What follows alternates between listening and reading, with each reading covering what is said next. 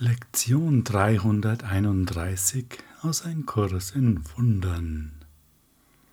Es gibt keinen Konflikt, denn mein Wille ist der deine. Ja, wenn es nur einen Willen gibt, dann kann es keinen Konflikt geben. Das ist irgendwie gleich klar, oder? Doch sieht es wohl nicht so aus, als ob es nur einen Willen gibt. Und da könnte uns, ja, das, der neue Themenabschnitt, was ist das Ego, weiterhelfen. Schauen wir mal rein. Das Ego ist Götzendienst, das Zeichen eines begrenzten und getrennten Selbst in einem Körper geboren und dazu verdammt zu leiden und sein Leben im Tode zu beenden. Machen wir mal kurz Halt, denn da stecken schon viele Informationen drin. Das Ego ist Götzendienst. Was ist ein Götze? Es ist ein von uns gemachtes Symbol für etwas, das uns wichtig ist, für etwas anstatt der Wahrheit. Und Götzendienst heißt, dass wir diesem Symbol permanent jene Aufmerksamkeit schenken und uns dessen Regeln unterwerfen, die wir aufgestellt haben. Und das wird jetzt noch etwas genauer spezifiziert, nämlich ein getrenntes Selbst zu sein in einem Körper, also dem Symbol schlechthin für ein getrenntes Selbst. Es ist der Wille, der den Willen Gottes als Feind sieht und eine Form annimmt, in der dieser verleugnet wird. Das Ego ist der Beweis dafür, dass die Stärke schwach und Liebe angsterregend ist. Das Leben eigentlich der Tod und nur das wahr ist, was sich Gott widersetzt. Schauen wir uns auch das an. Bei dem Satzteil Es ist der Wille ist Wille in Anführungszeichen geschrieben. Denn es gibt ja in Wahrheit nur einen Willen. Wir könnten also auch sagen, es ist die Idee, die Gott als Feind sieht. Und wenn man Gott als Feind sieht, sieht man natürlich auch den Willen Gottes als Feind. Und jetzt kommt ein interessanter Teil und eine Form annimmt, in der dieser verleugnet wird. Ah, was ist denn das für eine Form? Und es ist Vergänglichkeit oder sagen wir mal, es könnte Vergänglichkeit sein. Denn es ist ja jetzt meine Interpretation in aller Vorsicht. Und neben dieser Vergänglichkeit sind es natürlich auch all die anderen Aspekte, die gegen das Einssein sprechen. Also die Getrenntheit, der Unterschied von Haben und Sein, die Idee, dass Geben Verlieren ist, steckt dann zum Beispiel auch da drin. Und so könnten wir wahrscheinlich viele Aspekte finden, wenn wir jetzt da ein bisschen drüber reflektieren. Doch ganz offensichtlich ist es Getrenntheit und Vergänglichkeit. Und wenn wir daran glauben, also diesem Götzen Kraft verleihen, dann wird es zum Beweis dafür, dass das Leben der Tod ist. Denn das Leben in der Form scheint ja zu enden, weil die Form endet. Und deshalb hat man sich oder ist es gelungen, sich Gott erfolgreich zu widersetzen. Denn wenn etwas vergeht, ist es der Beweis dafür, dass die Ewigkeit, die Konstanz, das Erblühen des Lebens durch Ausdehnung beendet wurde, dass es nicht mehr existiert. Im nächsten Absatz erfahren wir etwas über die Auswirkung dessen, also über die Auswirkung der Konstruktion des Götzen auf den Götzen selbst, auf das System, das dadurch geschaffen wurde. Das Ego ist wahnsinnig. Voll Angst steht es jenseits des überall Seienden, von allen abgesondert und in Trennung vom Unendlichen. Das ist eine klare Konsequenz aus der Idee der Trennung und ja, die Projektion in dieses Ego-System hinein. Dann muss es so sein. In seinem Wahn denkt es, es sei Sieger über Gott selbst geworden und in seiner schrecklichen Autonomie sieht es, dass der Wille Gottes vernichtet worden ist. Es träumt von Strafe und es zittert vor den Gestalten in seinen Träumen, seinen Feinden, die es zu morden suchen, bevor es dadurch für seine Sicherheit sorgen kann, dass es sie angreift. Das ist eine recht, ja, bildliche Beschreibung dessen, was dieses System sozusagen jetzt in sich selbst zu verursachen scheint. Wir haben es so konstruiert und das sind die Auswirkungen. Und diese Auswirkungen entfalten sich in dem, was wir hier diese Welt nennen. Doch ist es eben nicht wirklich. Es ist eine Simulation, wie auch aus diesem Absatz hervorgeht, denn da steht, es zittert vor den Gestalten in seinen Träumen. Es träumt von Strafe. Also ist das, was da produziert wird, einfach nur leerer Wahnsinn, Halluzination oder wenn wir es mehr technisch ausdrücken, es ist die Simulation einer getrennten Welt ohne wahre Liebe. Und das gibt es nicht wirklich. Doch können wir, ja, der Idee frönen. Der Sohn Gottes ist egolos, heißt es weiter in diesem Thema. Was kann er wissen von Verrücktheit und von Gottes Tod, wenn er in ihm weilt? Was kann er wissen von Kummer und von Leiden, wenn er in der ewigen Freude lebt? Was kann er von Angst und Strafe wissen, von Sünde und von Schuld, von Hass und Angriff, wenn alles, was ihn umgibt, immer währender Friede ist, auf ewig konfliktfrei und ungestört, in tiefstem Schweigen und in tiefster Ruhe. Ja, was kann ein gesunder Geist von diesen Halluzinationen wissen?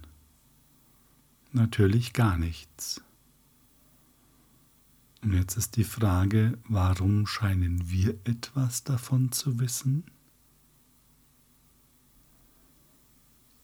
Und wenn wir an den Eingangssatz denken, liegt die Antwort wohl darin, dass wir eben noch Götzendienst verrichten.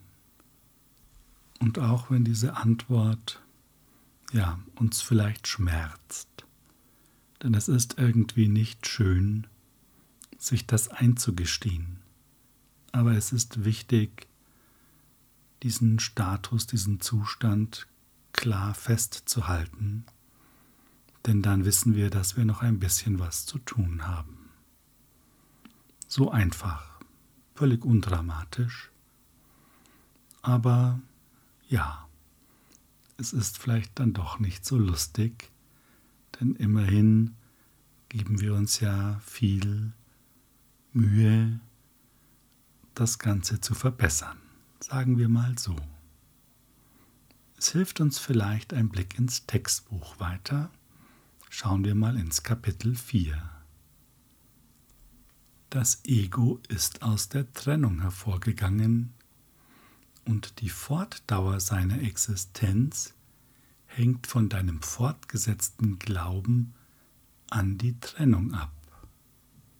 Das ist schon mal ein super interessanter Satz, denn da steht nicht, dass die Existenz des Egos von unserem Glauben an das Ego abhängt, sondern an die Trennung.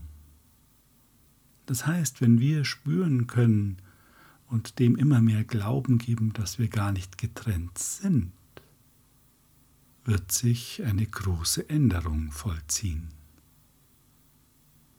Das Ego muss dir irgendeine Belohnung für die Aufrechterhaltung dieses Glaubens bieten.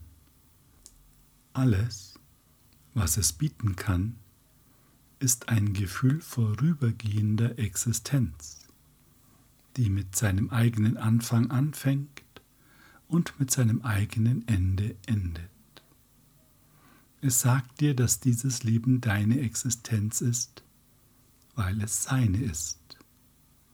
Gegenüber diesem Gefühl vorübergehende Existenz bietet dir der reine Geist die Erkenntnis der Dauerhaftigkeit und des unerschütterlichen Seins. Wie schön, hier bekommen wir gleich mal zwei Referenzpunkte. Und das bringt uns im praktischen total weiter.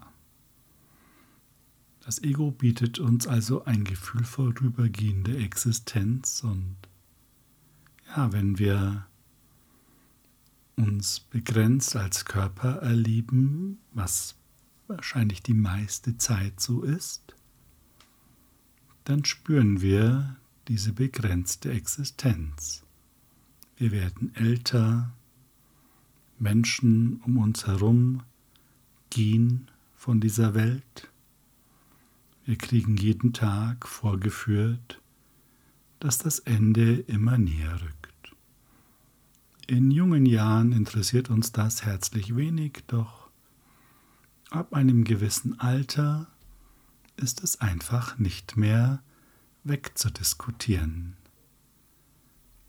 Andererseits spüren wir ein eindeutig die Unbegrenztheit die Konstanz, die Wahrhaftigkeit unseres Seins. Und jetzt ist es nur noch eine Frage, wie viel Glauben geben wir der jeweiligen Erfahrung. Und die Übungen, die wir machen, dienen dazu, den Glauben in die Wahrheit zu stärken. Und dann löst sich das Ego von selbst auf.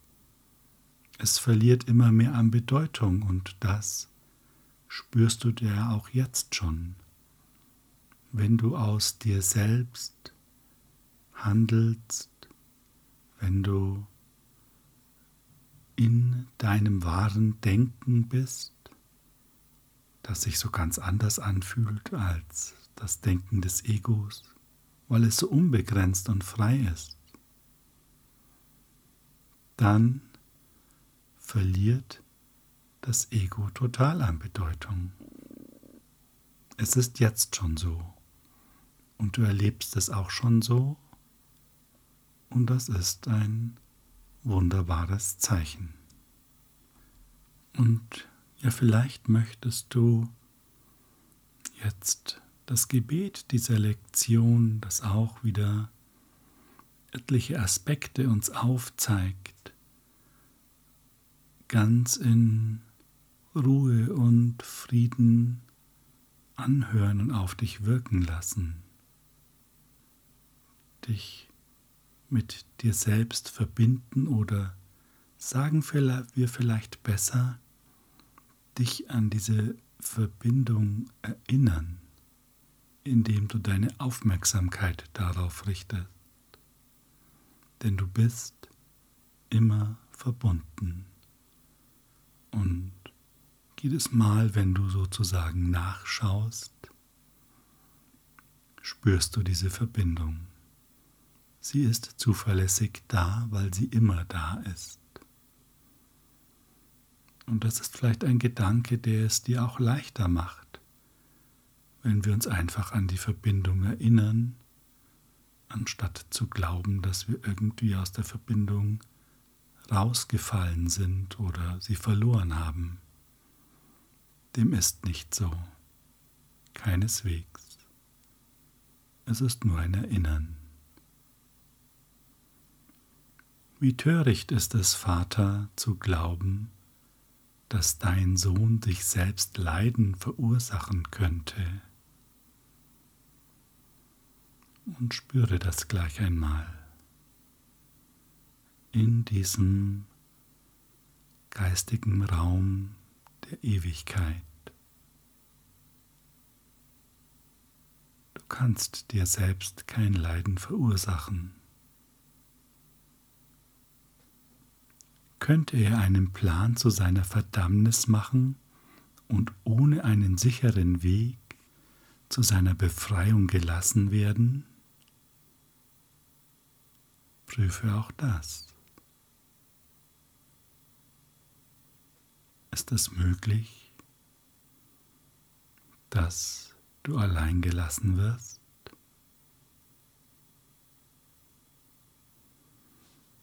Du liebst mich, Vater, du könntest mich nie trostlos lassen, um in einer Welt des Schmerzes und der Grausamkeit zu sterben.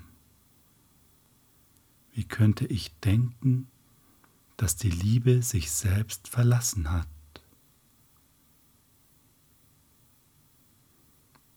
Lass auch das auf dich wirken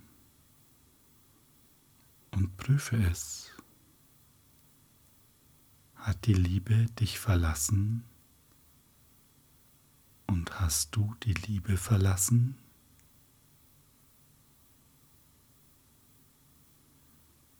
Wohl kaum. Es gibt keinen Willen außer dem Willen der Liebe.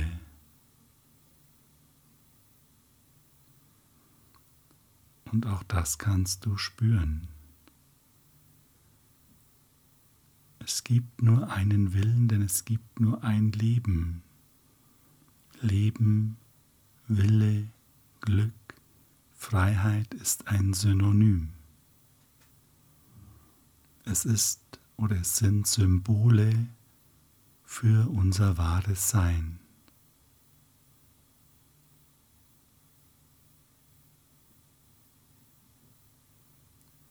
Angst ist ein Traum und hat keinen Willen, der mit dem deinen in Konflikt sein könnte. Konflikt ist Schlaf und Friede ist Erwachen. Das stärkt uns doch ungemein, denn wenn wir jetzt Frieden spüren, wahren Frieden, ist es ein Zeichen für unser Erwachen.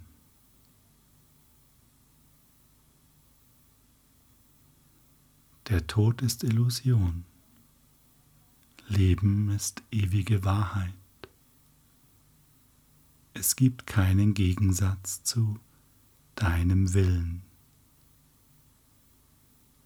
Es gibt keinen Konflikt, denn mein Wille ist der deine.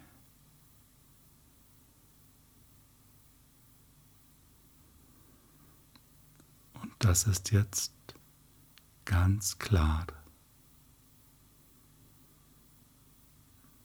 Und ja, natürlich kommt der Ego-Götze um die Ecke und hat eine andere Idee.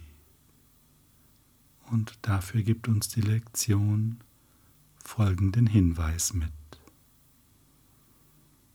Die Vergebung zeigt uns, dass der Wille Gottes eins ist und dass wir ihn miteinander teilen. Wir wollen heute auf die heiligen Anblicke schauen, die uns die Vergebung zeigt, damit wir den Frieden Gottes finden mögen. Amen. Ja, das ist ultimativ. Wir vergeben und spüren den Frieden, der wahrhaftig da ist, der Frieden, der die Projektion beendet und die Welt erlöst und uns unser wahres Sein erblicken lässt, innerlich in der wahren Schau. Lasst uns das doch heute tun, immer wieder. Und wenn wir es vergessen, dann kommt bestimmt ein Zeitpunkt, an dem wir uns wieder daran erinnern und dann tun wir es einfach. Und wir strafen uns nicht selbst, dass wir es vergessen haben. Durch das Üben und Praktizieren werden wir immer aufmerksamer und es wird sich automatisch verändern, dass wir immer weniger vergessen, sondern uns immer mehr erinnern.